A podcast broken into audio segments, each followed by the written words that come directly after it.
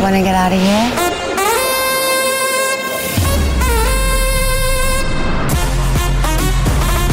Our world is this little Havana. Our world is No touching. No kissing. No anything that the press can interpret as romance. Amigos de la charla, hoy estamos eh, definitivamente con uno de los más experimentados actores latinos de Hollywood, Carlos Gómez. Bienvenido a la charla. Muchas gracias, muchas gracias, Dani. I, appreciate it. Thank you for having me. Gracias. Bueno, vamos a hablar particularmente del proyecto en el que hoy te encuentras, pero también vamos a hablar un poquito de esa carrera espectacular que has tenido en Hollywood, como uno de los primeros definitivamente. Y, y bueno, las cosas cómo han cambiado. Yo creo que tenemos mucho que cubrir y mucha tela que cortar. Ya, ya, las cosas han cambiado mucho, eh, especialmente ahora haciendo este show ahora de Baker and the Beauty. The Baker Un and the elenco- Beauty, exacto, The Yeah, Baker, and, the Beauty Beauty on ABC. right, on ABC a las 10 de la noche todos los lunes. Y siendo un elenco 85% latinos, eh, una historia familiar, una historia positiva en un network, en un major network, eh, es una cosa que uno no, no ve todos los días. So, es, una experiencia increíble y después de 35 años haciendo esta carrera, hemos visto poquito, he visto poquito a poco cómo han cambiado las cosas. Eh, supongo que a principios de tu carrera es como que si tú le dices a tus padres, yo quiero ser músico, pero eres súper desafinado y eres sordo. Era casi lo mismo decir, yo quiero ser actor, pero soy latino. Ya, exacto. No hay, no hay partes para latinos, no hay programas de latinos.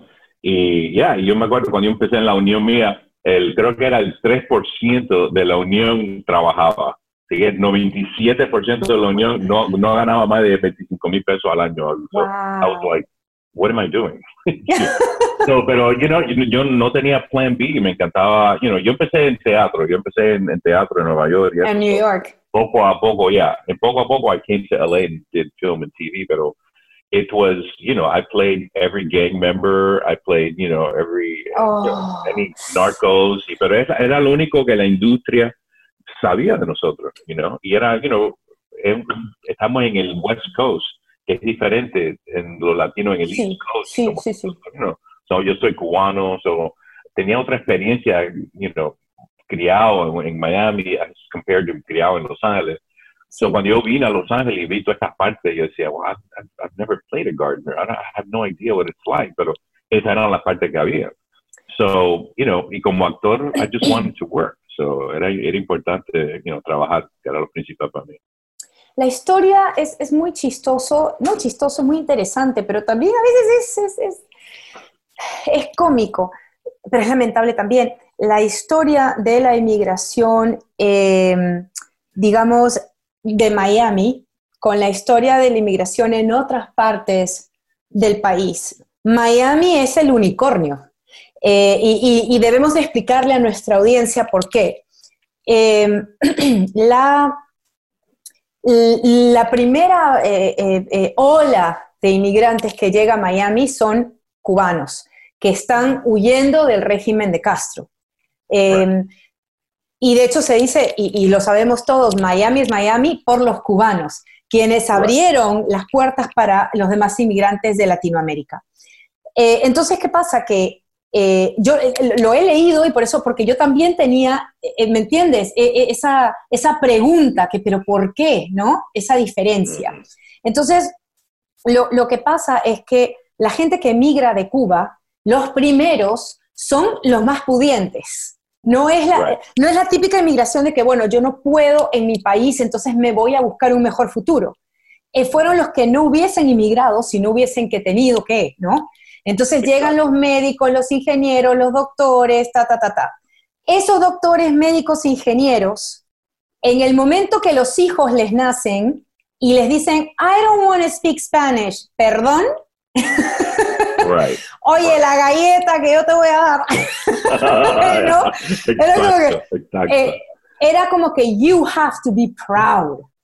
exacto. You are Yeah. Cuban and you have to be proud. Porque era cuestión de que vamos a regresar en algún We're momento. going to go back. We're going esa, to esa go primera back. gente que vinieron, we never, my parents never thought for a second that we were going to stay in Miami for Right. very long. Right. It was always, and it was hard for me growing up con eso porque yo como que tenía un pie en Cuba y un pie en los Estados Unidos. Even though I was born in New York, we always, I always had one foot in and one foot out porque esa, esas primeras que vinieron, nosotros nunca creíamos que nos íbamos a quedar.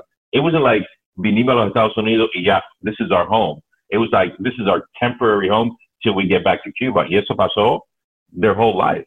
So Exacto. it was a different immigration story for us, yeah. No, totalmente. Entonces ahora cuando vemos inmigración en otros lados del país, incluyendo California, Texas, Oregon, vemos que es una clase, la clase más pobre, la clase más baja de México, de Centroamérica, que no pueden estar en sus países por persecución de, de, eh, de- de grupos armados, eh, porque no pueden eh, darle a su familia el Right. futuro que ellos quieren. Entonces ellos, ellos emigran. Pero al inmigrar, eh, en ese momento, pues hay racismo, hay clasismo y se sienten avergonzados de hablar español. Y les dicen a sus hijos, no hables español porque yo quiero que te vean como uno de ellos. Right. Y, y esa es la triste realidad. Y no es tan- o sea, no es, no, no es culpar a nadie, es lo que esa pobre gente vivía.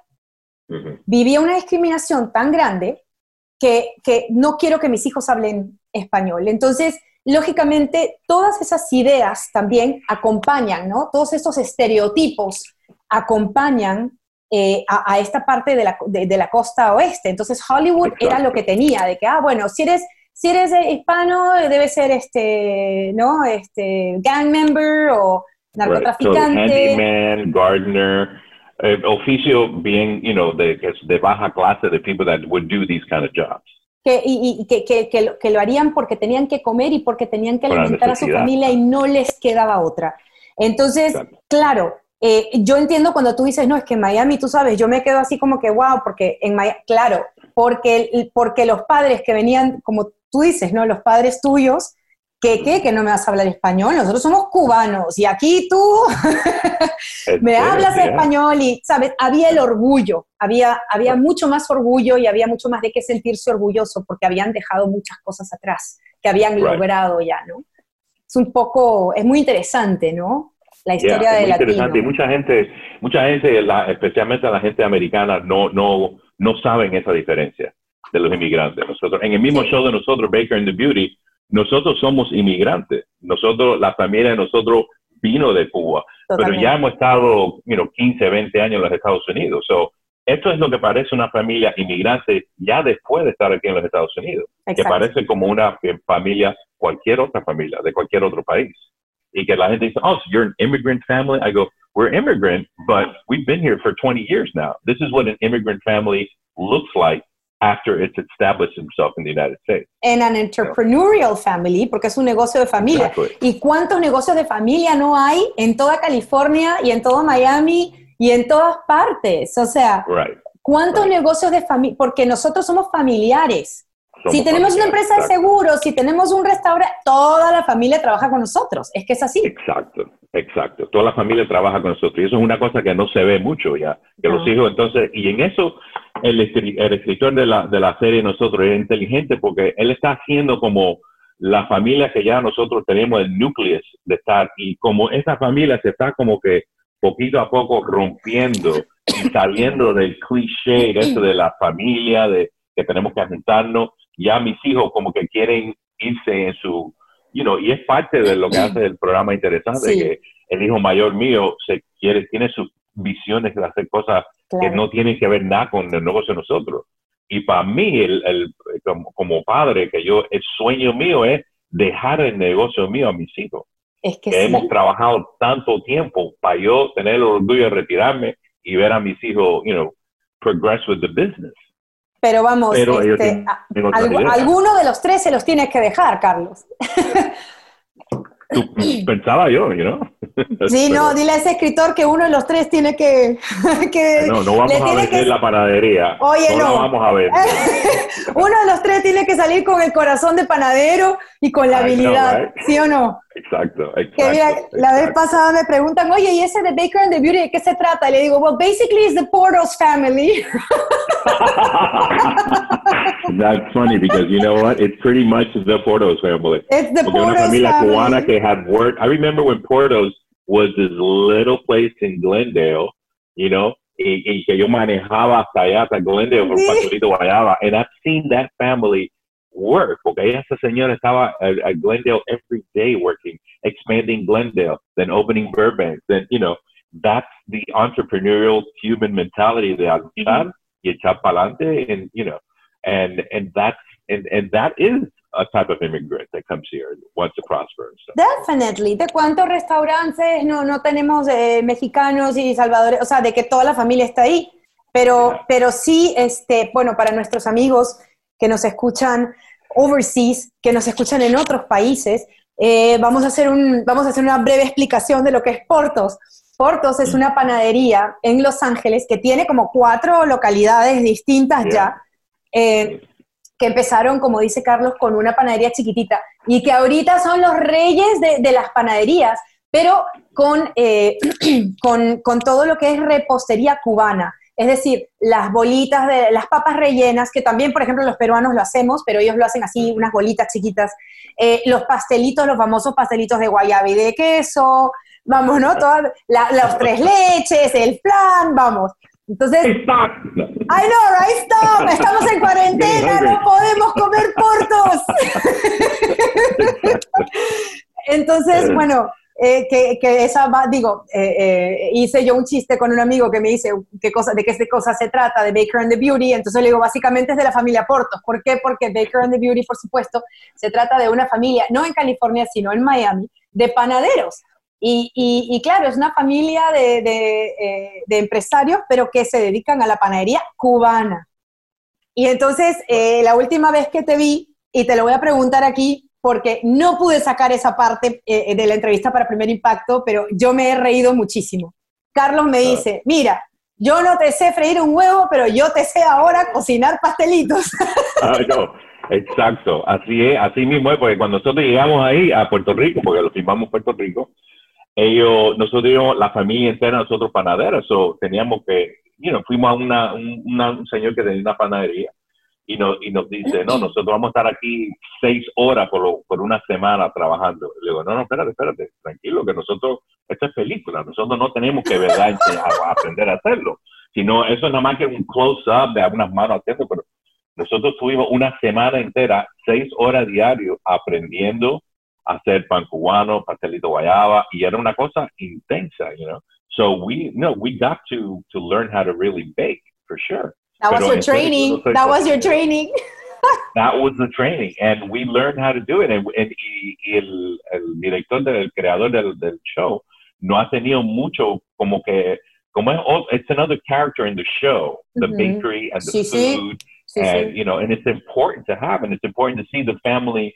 Porque yo creo que la- las familias latinas son muy apegados cuando tienen que hacer con cocina, con comida, con, you know, es una cosa que como que it brings them together.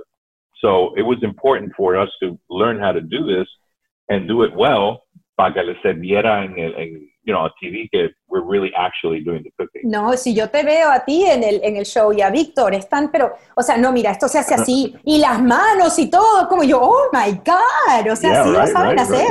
right. We're good actors. Espérate que termine. Espérate que termine la cuarentena, te voy a caer en la casa y te voy a decir, me haces pastelitos sabes, de guayaba y pastelito guayaba. queso, Carlos. sí, no, y es, es muy chistoso, sí. eh, en, en- bueno, a ver, que lógicamente está la comida francesa, está la comida italiana, eh, está la comida de toda Latinoamérica y la comida española. ¿Qué tenemos en común? Todos somos latinos. ¿Y cómo nos gusta comer? ¿Cómo nos Exacto. gusta la cocina? ¿Cómo nos unimos en la cocina? Cualquier cultura latina tiene eso, ¿no? Right, yeah, yeah. Igual que la cubana. Nosotros siempre, yo me acordaba cuando era chiquito que la familia entera siempre nos juntábamos para comer. Era siempre era los frijoles negros, arroz blanco, ta, you know, pero era la, la, y la mesa comiendo junto con la familia era una cosa que, para, por lo menos para mi familia, cuando nosotros llegamos de Cuba, cuando ellos llegaron de Cuba, it was essential that we all sit together and eat Claro. you know que ahora en día casi ninguna familia come juntos. El muchacho viene, coge su plato, va para el cuarto, juega el video game, el otro coge para allá, you know. Pero la, la idea de estar en familia y hablar de lo que, eh, cómo fue el día, como, you know, ya eso es como una cosa que está pasado de moda, you know. And it's, it's, it's, it's harsh because I think as con cualquier familia, it's important to, to have a place to connect, you know, every day. And uh, what better connection for food? Cuando tú vas a una fiesta, la gente se reúne ¿dónde? En la cocina. Está en la, sala, está la terraza, está en la cocina. se quedan ahí. Yo personalmente... Sí, sí. I love it. Yeah, that's a place where I I feel more comfortable hanging at a kitchen than speaking, you know. Totalmente. A ver, o sea, tú sabes, tú sabes lo que le pasaría a mi país, tú sabes lo que le, le, pasaría a los peruanos si les quita su comida peruana. O sea, tú sabes la hecatombe que eso sería. O sea, nosotros estamos, yo creo que estamos más, más orgullosos de la comida peruana que de Machu Picchu, te lo juro. ¿ah? es una cosa impre... No, o sea, la comida peruana no me la tocan. Hello. Yeah, yeah, exacto. Yeah, that's funny. Carlos, eh, entonces, bueno, esta serie, eh, sí, supuestamente sucede en Miami, de, Beauty and the Baker, pero fue filmada en Puerto Rico. Y hay una razón que tú me explicaste también la vez pasada que conversamos, eh, por la cual se filmó en Puerto Rico, entonces quiero que la compartas con nuestra audiencia de la charla. Ya, you know, en Puerto Rico se, se, filmó por unas cuantas cosas. Primero que todo, que filmando en Miami, no solo el costo, pero you know, entrando en Miami, tratar de cerrar una calle en Miami para, para filmar es, muy costoso, es muchos problemas. Y la Florida como que terminó los tax incentives, por, por eso que no se filman muchas cosas en la Florida ya. Y Puerto Rico fue un lugar que no solo nos abrió las puertas a la producción, pero también la falta que le hacía falta a Puerto Rico, que entrar una compañía como nosotros para ayudar a la gente, para para poner a tanta gente a trabajar. Son como, como 200 y pico gente diariamente que nosotros que trabajaban puertorriqueños en Puerto Rico, que tenían trabajo por el, show de nosotros. Eh, eh, fue una de las cosas. Segundo es que Puerto Rico luce mucho a Miami. Hay muchos hoteles lindísimos. Hay, you know, hay um, the blue sky. Está el, puedes filmar ahí mismo en, un hotel y el agua está atrás, igual que Miami. Y, y también la, la, la, cosa para nosotros como show y como nosotros como familia, tener un crew, un, elenco del camarógrafo, de la gente que trabaja, que sean todos puertorriqueños. Fue una cosa que nos ayudó a nosotros como la química de familia, porque enseguida que entrábamos al set, era como que había música de salsa tocando y Héctor Lavoe por aquí, y era el ah. cafecito, y era todas las mañanas que nosotros entrábamos al set, no, no, we, we got embraced with that love of the crew. Yo en Instagram te he visto bailando en set con, con, con Lisa. En set, nosotros entre con tu coprotagonista. El uno camarógrafo de nosotros, Edgar, siempre ponía la música de salsa. Y nosotros, ah, pon Celia Cruz, you know, siempre in between scenes. But when you're talking about a family and getting a chemistry, what better chemistry to get you into the scene que dancing, que parte de su cultura, you know? y, el talento que nosotros, porque mucha gente, you hay, mucha gente bien talentosa puertorriqueña que trabaja en la industria de nosotros, como camarógrafo, como lighting, y como nosotros estábamos haciendo una producción americana en Puerto Rico, muchas de esa gente querían trabajar en su propio país. Claro. En un show que es importante y una cosa que se va a ver, you know, el network. Son muchos de los mejores eh, you know, crew members de los Estados Unidos puertorriqueños vinieron a trabajar en el show de nosotros. So, la calidad del show de nosotros era, you know, it, it, it was amazing. Puerto Rico fue like a love letter para nosotros poder trabajar ahí. Hay tres cosas que todo el elenco de, de Baker and the Beauty, no solamente tú, me han dicho. Las tres cosas en las que coinciden absolutamente todos. ¿Qué es lo que tenían todos en común? El baile. O sea, el baile por aquí, bailando todo el tiempo. Eh, segundo, que el crew, el equipo técnico de Puerto Rico ha sido uno de los mejores con los que han trabajado. Eh, y luego, eh, bueno, también eh, esa camaradería, esa, ¿sabes? Esa química, ¿no? Y, y, yo creo que también ha sido una ayuda espectacular a una isla que ha estado tan golpeada por la naturaleza en los últimos tres años. Primero el huracán, luego el terremoto. Vamos, este, creo que fue un excelente un excelente lift, ¿no? Para, Yeah. para la, gente puertorriqueña es, una gente tan noble y tan orgulloso de su isla y con todo lo que ha pasado en esa isla que todavía la gente se queden ahí y tienen un buen a good feeling about themselves y a la gente que vienen a su isla son una gente muy humilde pero muy orgulloso de, de, de- de- de- Sí. de estar ahí en su isla y quedarse ahí y trabajar para la isla esa y para nosotros como le digo fue un- una experiencia increíble no creo que el show de nosotros tuviera la química y ese looseness que tenemos como un cast si lo hubiéramos filmado en otro lugar. Yo Se refleja, se refleja, Se refleja. definitivamente. Y, eh, y yo te, te- te lo he dicho antes también, eh, que, eh, y, y sin discriminar a nadie, y, y esto no es comparar ni hablar mal, por supuesto que no, pero si yo me siento con cualquier persona en Hollywood hablar, eh, es muy diferente a que yo me siente con Carlos Gómez en este momento hablar, Right. aunque sea en la pantalla, o que me siente con Eugenio Derbez, o que me siente con Ana de la Reguera, o con quien sea. Es, es otra química, es otra cuestión, ¿no? O sea, Exacto. ¿qué vamos a hacer? Exacto. ¿Qué vamos Yeah. a hacer? Siempre es igual. Lo siempre. llevamos en la en sangre. cualquier momento, en cualquier momento que tú te sientes con una persona latina, ya como un comfort level, Sí, que te sientes así como que, inmediato, inmediato. inmediato. Sí, Yeah. sí, sí. Ahora imagínate eso con un cast más alrededor un crew también que se sienta así.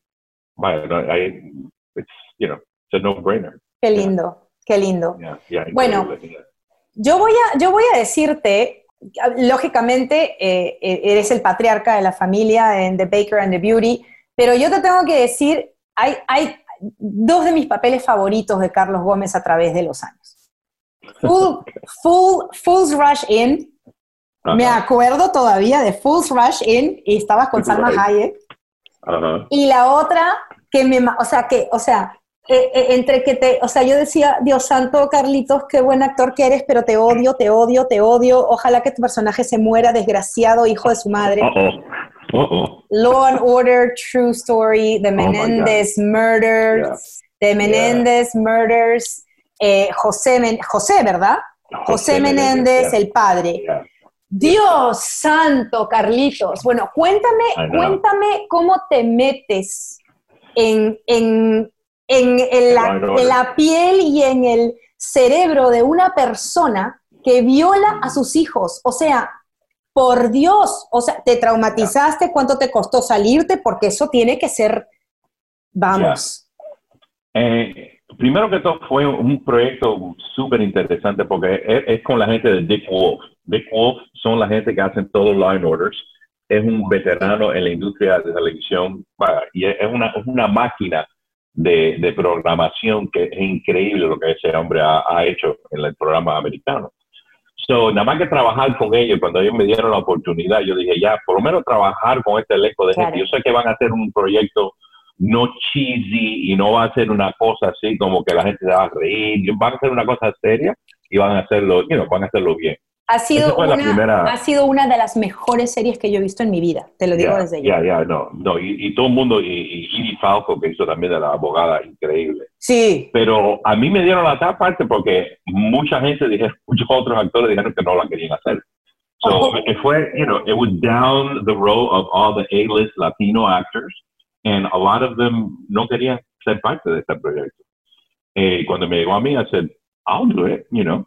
Y después en ese tiempo también, interesante porque como actor, you know, I can't judge my characters. of course You know, not. yo no le puedo hacer un sitio. You know, I, I have to see it as a clean slate, and I got to see them as a human being, as flawed as any character is. Ujú. Yo tengo que verlo como una, una persona humana y por qué esta persona está haciendo lo que está haciendo. Que claro, que hacía So- lo que hacía porque también tenía un motivo, tenía una razón, no para justificar, pero que tenía una razón Que también. tenía una razón. Yeah, Sí. el- la crianza de él Claro. puede ser, you know, su problema que haya seguido cuando era muchacho. You know, it, could- it could have been anything. Pero lo interesante de esa parte, because él, él era cubano. First of all, he was Cuban. Sí, So, and he was, I think he came through Peter Pan con las inmigraciones que vino solo este país. wow. Eh, you, I did a lot of research on him and I, la- and I had, I, conocí a gente que lo conocían a él y hablé con esa persona a ver de qué, qué tipo de hombre era él. Y, you know, él llegó a Estados a Estados Unidos, you know, he, he put himself through college on his own, paid his Mm. own way through college. He went to a very an Ivy League school, Yes. you know, eh, una persona muy inteligente, era vicepresidente de Hertz Rent a Car. Sí, sí, no, era poderosísimo y lo había Era hecho él solo. poderosísimo. Self-made. poderosísimo. Self-made. Self-made man. Vino a Hollywood, you know, empezó una producción de, de, de- empezó a trabajar con Carolco, que era una producción grandísima de, de videos. Era una de las personas que creó el, el como los Rambos, de Rambo 2, Rambo 3, cuando hacían películas que hacían the 2, Yeah. part 3, part 4, una de las primeras personas que la creó fue él. So, first of all, yo pensé, si este hombre no lo hubieran matado, sino qué tipo, how it would have changed our business como latino Oh, en esta industria. Because Sí. he was a big, big, big wig, you know. Y después, pero después tengo que ver cómo hacer este papel y por qué, you know, and- y yo lo que hice era una era lo que yo hice de papel es de, la, de lo que los hijos, because there was flashbacks, you know, claro. de lo que sí. los hijos pensaron que el padre le había hecho a él. So, eso es lo que yo estaba haciendo, el papel de eso, eh, de, la, de la mente de los hijos. So, um, pero fue, fue súper difícil porque había psicólogos on set, había gente de terapia, porque estaba, yo estaba trabajando con niños de esta edad, 6, 7 años. Y Vamos. como, you know, yo trataba como actor de hacerlo bien light cuando estábamos en el, cuando estábamos, no estábamos filmando, éramos como que siempre estábamos jugando y era very, very light un- until we do the scene. Ay, Carlos, las escenas y después cortábamos, ay no, fuerte, era fuerte, súper fuerte. No, yo entraba al, al, a, la, a la mesa de maquillaje y yo lo veía a los muchachos poniendo maquillaje y yo no me podía concebir en mi mente como cualquier persona pudiera hacer algo así a un niño. Claro. you know, Y yo sé que pasa y hace, pero yo como actor yo decía, how am I going to convince myself to do something? You know? Yo tuve que ponerme en la cabeza como que, like, why would this person do it? ¿Qué es lo que le hicieron a él? En el caso, en el caso de él, lógicamente, es como que ponerte en el, en el, eh, eh, porque eso es lo que pasa, la, o sea, 99% de las veces con estos abusadores, no voy a decir, bueno, no voy a decir números, pero la gran mayoría de las veces la- el abusador fue abusado, o sea, primero fue víctima y luego es perpetu- el perpetuador, ¿no? Exacto, Entonces, exacto. eh, entonces, ¿qué pasa? Claro, tú te pones en eso, en, en esas dos, porque él le hace lo mismo a sus hijos que a él le, le hizo su madre. Entonces después te pones a pensar y dices, "Ah, ¿cómo me pongo en los zapatos de este hombre? Pero lo hiciste Ya. fenomenal, Carlos. Gracias, gracias. gran gracias. serie, gran actuación. Gracias, gracias. No, y bueno, bueno coger una serie así light después de eso, porque a mí necesito algo como que sacarme del mundo este, porque, you know, it was- it was fuerte, estaba fuerte, estaba fuerte. No, y después de eso hice otras películas, hice una película que se llama The Report, que era Oh, The de, Report, de- of course. yeah, Of with Scott. Burns, que era tremenda, tremenda película. con- Sí, con- el año pasado estuvo. Bening, yeah, estuvo- sí, sí, sí, Y también esta era una persona que era responsable de lo que había pasado con los tapes de Guantanamo Bay y todo. Y decía, wow, I got, I got to get out of this, you know, bad guy image. So cuando vino Baker and the Beauty, una familia cubana, it was comedy. I was like, esto es perfecto Sí. para ahora, you know. Sí, So, yeah. bueno, pero mira, The Report estuvo fenomenal con Yeah, Adam Driver, si no la han visto, con aquí eh, mi amigo Carlos eh, Gómez y con Adam Driver, ah, es, eh, ah, con John Hamm, vamos, Yeah, it was great. It was a great movie. tremenda Great. película. Powerful, powerful, powerful. So esto lo, lo bueno de, de- de ser como character actor, que yo puedo entrar en, en diferentes mundos, en diferentes, you know, que yo no soy como la estrella de un- del cine o la estrella de un programa de televisión, que yo puedo salir de un proyecto y entrar en otro proyecto. Y así es como a mí me ha encantado la carrera, que I get to play in different little venues with different people. Y hago teatro también, cuando no estoy trabajando en Los Ángeles, cuando las cosas están un poco así, que estoy viendo que son las mismas partes, el mismo narco, audiciones, yo cojo y me voy para Nueva York y hago teatro en Nueva York y me quedo ahí hasta que, you know, pase algo. So, yeah, la cosa es, es staying busy and, and staying creative as an actor, keeping the instrument creative, que es lo principal, you know, for me. Pero mira, eh, haciendo eso te ha ido muy bien porque has estado en tantos proyectos, en También, tantos, en tantos, en tantos. Y eh, a ver, todos esos que dijeron que no al personaje de José Menéndez, en este momento se tienen que arrepentir porque vamos, o sea, es que fue un proyecto espectacular. Ya, it was- it was- eh, eh, bueno, fue una serie. Y yo hice mucha publicidad con ellos. de- y yo decía, wow, yo soy el que me matan y, quiero, y ellos querían que yo hiciera publicidad con ellos, para- especialmente para el mercado latino. yeah, it, it was very, y trabajar con esa gente, con Jake Wolf, fue un- increíble. ¿Cuántos pastelitos te comiste en el set? Oh my God. ¿Cuántos no me comí? Me comí todos los pastelitos. Cada uno de nosotros, por lo menos, eh, por lo menos 10 libras eh, avanzamos en, en Puerto Rico. Porque no era solo los pastelitos, que cuando nosotros salíamos de filmar, íbamos a un restaurante a comer y después íbamos a bailar. So, era una, una teníamos un, un- una, un, un tour que hacíamos después que trabajábamos. Una Los rutina. restaurantes en Puerto Rico, it was amazing. Pero La, la- la rutina latina, ¿no? Comer y bailar, ¿qué más? Rutina, Si no, si no hay comida y no hay baile, no hay nada. Exacto. Tienes que bailar para, para digestionar la, la comida que acabas de comer. Exacto, para No, bajar la pero- comida. Pero Puerto Rico, it's like everything was fried, you know, de, de mofongo y la, la, you know, everything fried this, fried that. So we were like, Mm. you know, por riquísimo, riquísimo, riquísimo. Pero ya, comimos bastante pastelito y, you know, it was, uh, it, it was a lot of eating and a lot of gaining weight. Eh, Carlos, eh, bueno, nadie sabe qué va a pasar después de esta cuarentena, pero eh, ¿tienen visto cuándo empezar la segunda? O sea, ¿han hablado sobre algo? ¿Cuándo empezar la segunda temporada? Tal vez, todavía No, están, están hablando como a lo mejor para septiembre, sí, sí, porque estamos todavía no sabemos si vamos a, van a recogernos para otra temporada, pero sí, vamos a seguir con el show. Creo que puede ser como en septiembre que empecemos otra vez, pero bajo de unas nuevas reglas, eso estábamos hablando nosotros anteriormente también, cómo va a cambiar la industria de nosotros con esta cuarentena. You know, eh, la, eh, you know, las máscaras, cómo, cómo va a ser los actores, se van a, a tener you know, escenas íntimas, los extras, están hablando que, que a lo mejor ya no va a haber extras en las películas, que van a ponerlas digitalmente, porque no, you know, son- es, es una cosa tan caótica que nadie yo creo que sabe cómo va a pasar. He escuchado algo, no sé si será verdad, pero me lo dijo una persona de, de- de- de- mucha confianza y de, y de gran vínculo dentro de Hollywood, eh, que Tyler Perry está ya empezando a grabar en Georgia, porque sabes que el estado de Georgia lo abrieron, Right? eh, y que lo que está haciendo es volar a cada miembro del elenco y del equipo, a todo el mundo en su jet privado, Ajá.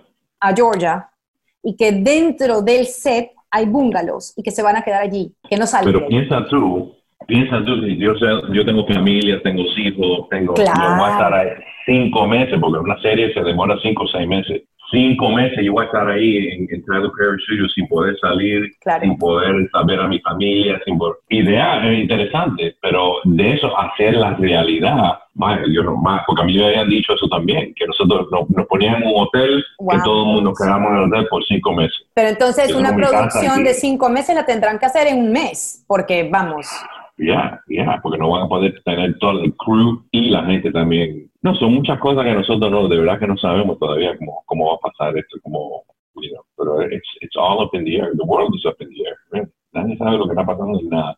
Es primera vez que yo me siento como no seguro de lo que está pasando en mi propio país. You know, que no hay nada, como que el control está en las manos de cada uno y estamos frustrados y, y está, there's a lot of anger and there's a lot of como que yo, I need my own rights, so quiero hacer mi- mi- mis propias decisiones, porque las decisiones me las han quitado todas, no puedo salir de la casa, necesito un mask. So yo creo que la gente está frustrada de no poder hacer sus propias ideas de lo que quieren hacer, y en eso es donde vamos a caer en una situación que puede ser un poco uh, dangerous.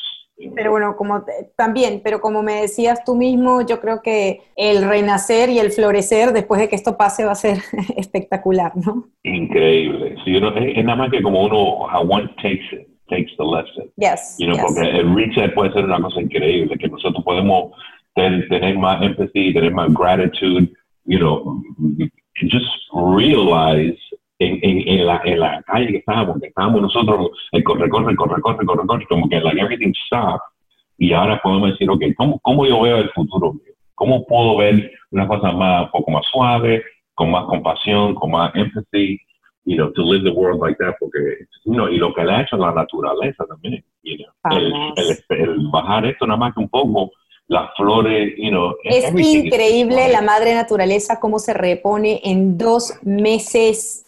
Es, o sea, la capacidad de recuperarse de nuestra madre tierra Increíble. es increíble. Si les dejáramos un poquito si entendiéramos un poquito, que le damos un poquito y ella nos da todo. Pero también creo que es, es como que, bueno, es también una manera de, de, darnos cuenta que no importamos, que nosotros somos el parásito, que ella no nos necesita, que nosotros necesitamos a la Tierra, que nosotros necesitamos al planeta, ¿no? Pero ella no. Ella... if she got no. if she gets rid of us, it, it's even better.